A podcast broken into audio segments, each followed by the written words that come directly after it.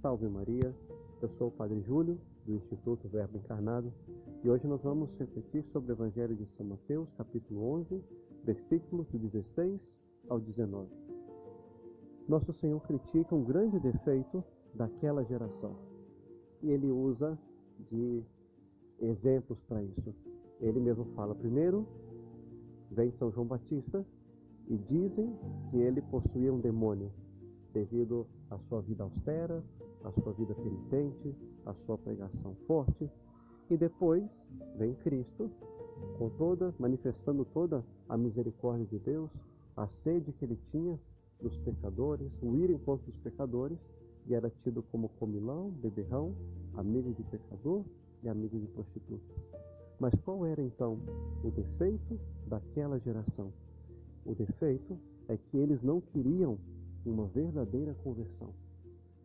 Apontando os defeitos de São João, que eles colocavam como defeito, acusando a ele de possuir um demônio, justificava que eles não tinham que seguir o que ensinava São João Batista.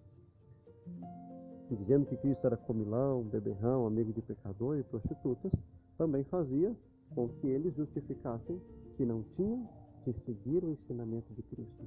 Então eles escondiam a sua falta do desejo de conversão, a sua falta de amor a Deus, atrás de falsos defeitos que acusavam nos outros.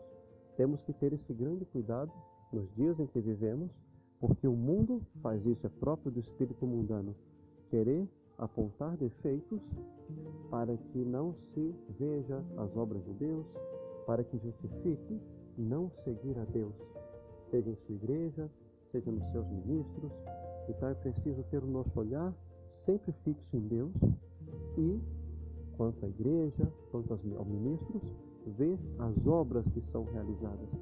Cristo fala que a sabedoria foi reconhecida em suas obras. As obras de São João Batista eram obras de conversão. As obras de Cristo também manifestavam que era o Messias e eram enviado por Deus. Aquele que segue a vontade de Deus, aquele que faz o que Deus quer para si, vai ter os frutos próprios também da ação de Deus. Vamos pedir hoje a Nossa Senhora que possamos ter esse olhar bem fixo em Deus em Sua vontade em nossa vida.